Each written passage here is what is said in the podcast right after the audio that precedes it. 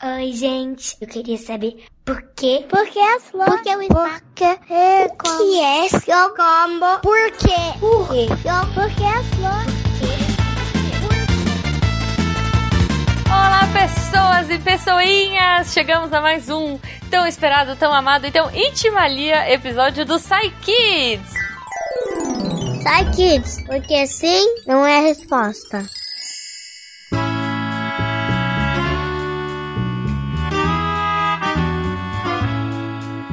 E hoje eu estou aqui com o Guaxa Opa, tamo aí pra tudo.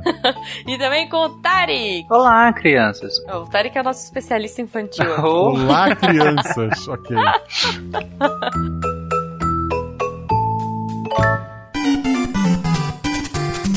Então, sem mais demoras, vamos para as perguntas de hoje que estão muito boas. Estou empolgada. A primeira pergunta é da Caísa, de 10 anos. Quem leu essa pergunta foi a Bia, de 12. E vamos à pergunta dela. Oi pessoal, eu sou a Bia e tenho 12 anos. E a pergunta que eu vou fazer agora é da Caísa, de 10 anos. O primeiro pássaro nasceu em ovos, mas quem colocou esses ovos? Ah, essa eu sei. Ah, então, por favor, Guaxa. Os dinossauros. boa.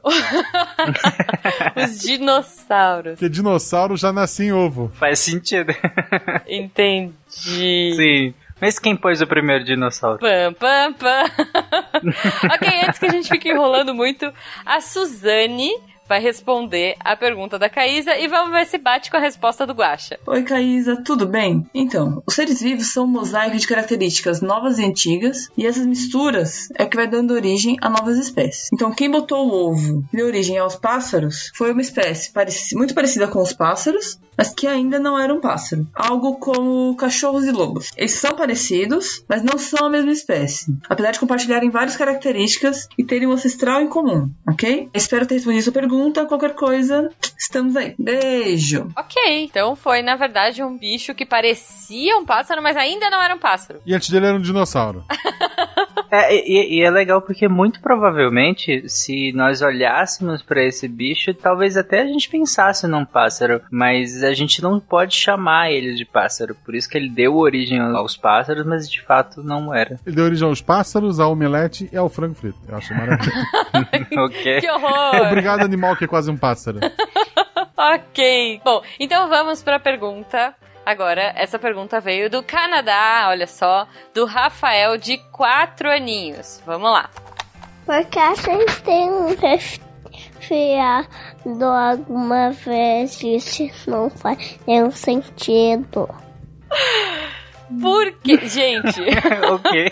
por que a gente tem resfriado algumas vezes? E aí o maravilhoso comentário, isso não faz nenhum sentido. Não faz sentido. Nenhum. Não faz.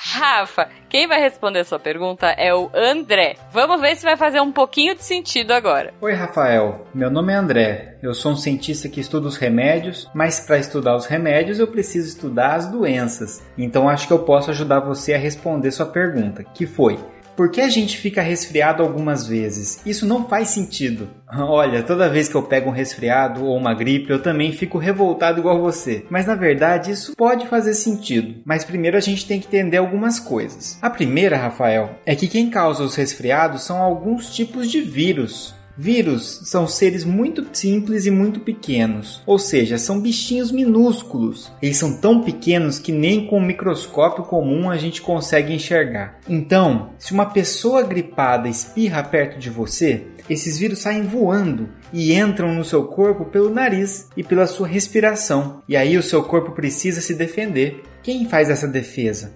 Várias células no seu sangue funcionam como se fossem soldadinhos que vão tentar eliminar esses bichinhos invasores. Esses soldadinhos são o seu sistema imunológico, mas para fazer isso de um jeito mais fácil, o seu corpo precisa fazer várias coisas para ajudar nesse combate. Por exemplo, o seu corpo fica mais quente para facilitar com que esses soldados eliminem os vírus. O seu corpo mais quente é a febre que você sente. Só que esses soldadinhos do seu corpo precisam aprender como se defender desse vírus e depois precisam lutar até eliminar o vírus do seu corpo. Então demora cerca de 4, 5, 6, 7 dias, às vezes demora até mais chega até duas semanas para que você possa conseguir eliminar completamente esses invasores e deixar você bem de novo. Legal, né? Então aí o seu corpo aprendeu a lutar com esses vírus e você vai ficar protegido por um tempo. Se você respirar de novo esse vírus, o seu corpo já sabe o que fazer e não vai deixar com que você fique gripado. Mas depois de um tempo, esses vírus vão se modificando, eles vão se transformando e vão ficando diferentes. E aí, no ano que vem, por exemplo, esse vírus modificado entra em você de novo. O seu corpo não consegue reconhecer quem é. Ele olha para o vírus e fala: Nossa, nunca vi esse vírus antes. Como será que a gente pode se defender contra ele? E aí ele precisa fazer tudo de novo. Soldadinhos precisam aprender a lutar novamente e precisa enfrentar esse vírus transformado, e aí demora mais alguns dias com você gripado. Que chato, né? Então, vez ou outra isso vai acontecer, mas a gente pode tomar alguns cuidados para não se contaminar sempre.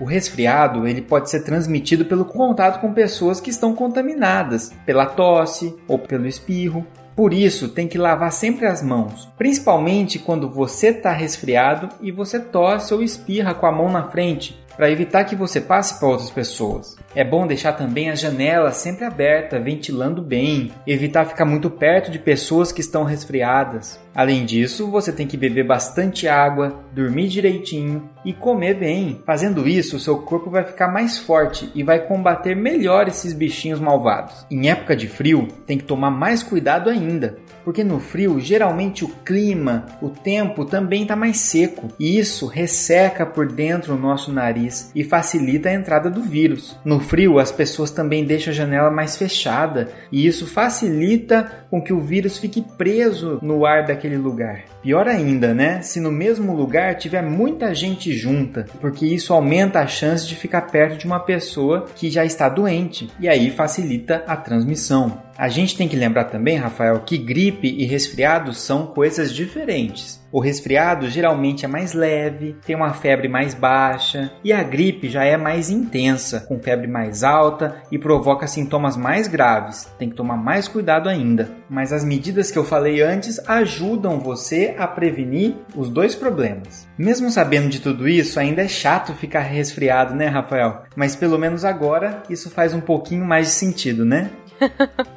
e aí, Fez sentido para vocês? Explicar imunologia pra uma criança tão pequena. Olha, parabéns, Bach. Não me canso de surpreender com o didatismo do André. Não é, não é. e aí, Guaxa? Eu, eu acho que só faltou explicar porque que as meninas levam na boa e os meninos parecem que vão morrer. Ah, então, então, por favor, explica isso. Não, não, eu queria entender. Eu tô... Ah! Pera, gripe não mata? É porque, tipo, a Beta tá com gripe, ela toma remédio e faz as coisas dela. Eu tô com gripe e eu tô escrevendo testamento. Então, olha, crianças, por favor, mandem essa pergunta aí para ajudar o Guaxa a descobrir. Bom, vamos lá para a última pergunta do dia, que é da Isabela, de 5 anos. Vamos lá, Isabela. Eu sou a Isabela, lá eu tenho 5 anos. Eu quero saber se é uma lâmpada vai luz. Pois é, a Isabela, de 5 anos, quer saber como a lâmpada faz luz. Gente, é muito, né? Poxa vida. É simples assim, né? é simples assim. Vamos ver se simples foi a resposta do Marcel. Vamos lá, Marcel. Olá, Isabela. Tudo bem com você? Gostei demais da sua pergunta. É tão comum vermos uma lâmpada acesa, mas dificilmente tentamos entender como ela funciona, não é mesmo? Bora lá então? Para que uma lâmpada incandescente funcione, é necessário basicamente três coisas: eletricidade, um fiozinho de metal resistente, esse fiozinho parece um barbante, mas muito mais duro, e um lugar sem oxigênio. Dentro daquela bolinha de vidro tem esse fiozinho de metal que, quando a eletricidade passa por ele, acaba esquentando tanto que gera uma luz, igual da velhinha de aniversário. Mas eu também tinha dito que precisava de um lugar sem oxigênio. Sim, se não existisse aquela capinha de vidro que parece uma bolinha, esse fiozinho de metal, conforme fosse esquentando, simplesmente pegaria fogo em contato com o oxigênio, igual ao fósforo que usamos para acender as velas. Mas você pode estar pensando, então por que os fios da televisão ou da geladeira não acendem igual esse fiozinho de dentro da lâmpada? Simplesmente porque os fios que ligamos essas coisas na eletricidade são feitos de um metal chamado cobre, que possui uma alta condutividade. Já os fios que vão dentro da lâmpada são feitos de outro metal, que o nome é tão complicado que nem vale a pena dizer. Esse metal possui uma alta resistência. Complicou, né? Deixa eu explicar de uma outra forma. Imagine que você está brincando em um parquinho e resolve ir em um escorregador. Então você sobe a escada, senta no escorregador com as perninhas fechadas e desce. Consegue lembrar que escorregamos bem rápido quando estamos descendo? Nesse caso, o escorregador tem alta condutividade, ou seja, permite que nós escorreguemos facilmente por ele. Agora vamos imaginar você nesse mesmo escorregador. Sobe a escada, mas quando vai sentar, coloca os pezinhos nas laterais do escorregador. Quando vai tentar descer, você acaba descendo bem devagar, porque seus pés estão segurando e fica mais difícil descer. Neste caso, seus pés estão fazendo uma resistência enquanto desce no escorregador.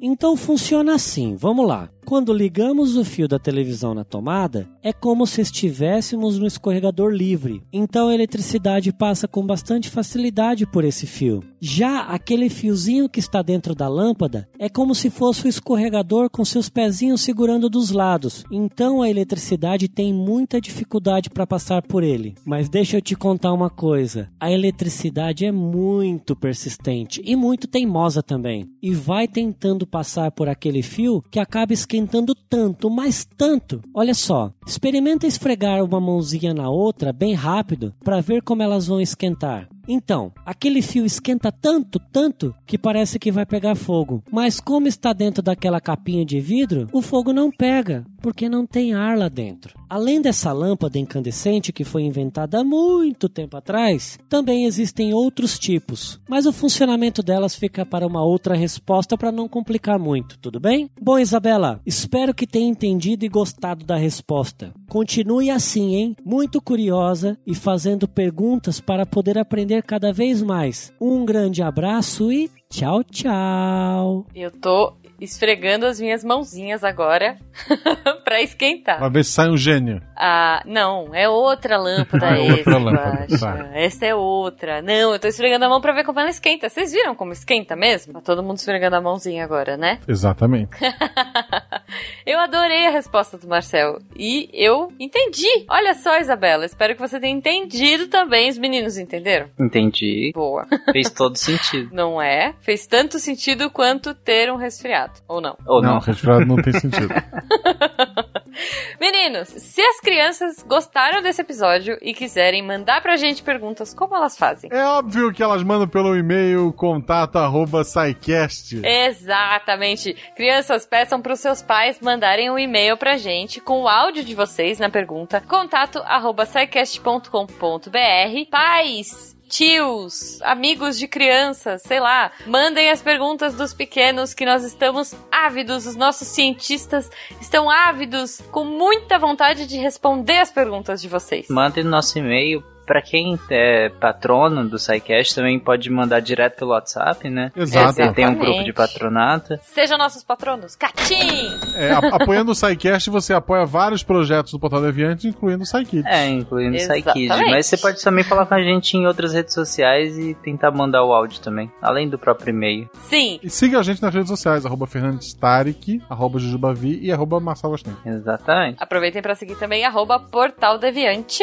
Então, meninos, antes da gente ir embora, deixem, por favor, os últimos recadinhos pras crianças do mundo. Tarek. Crianças, nem sempre o mundo faz sentido. Na verdade, nunca faz. Até hoje. Boa. Acha? Se você está na dúvida, criança, se você deve fazer perguntas ou não e tem medo do que as outras crianças vão pensar, saibam que eles também querem fazer perguntas e só que eles têm vergonha. Então não seja você a pessoa com vergonha. Levanta a mão e pergunta. Exatamente. Exato. Não existe pergunta ruim. Exato. Todas as perguntas são boas e devem ser respondidas. Então é isso, acho que a gente fica por aqui. Até o próximo episódio, né? Sim! Um beijo pra vocês, seus lindos. Tchau, crianças. Um beijo e até a próxima. Até.